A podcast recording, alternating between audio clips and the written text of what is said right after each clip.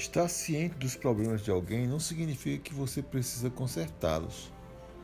As pessoas geralmente não estão procurando soluções de você, de qualquer maneira. Eles só querem uma placa de som.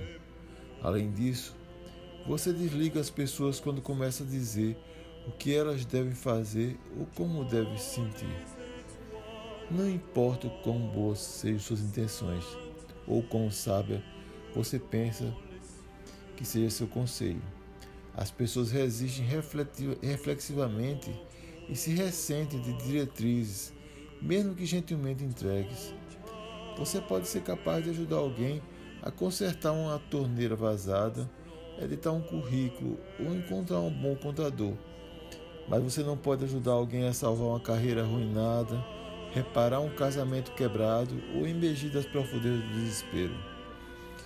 Sua, sua resposta a mais profundas dificuldades de outra pessoa apenas reflete o que você faria se fosse essa pessoa, o que você não é.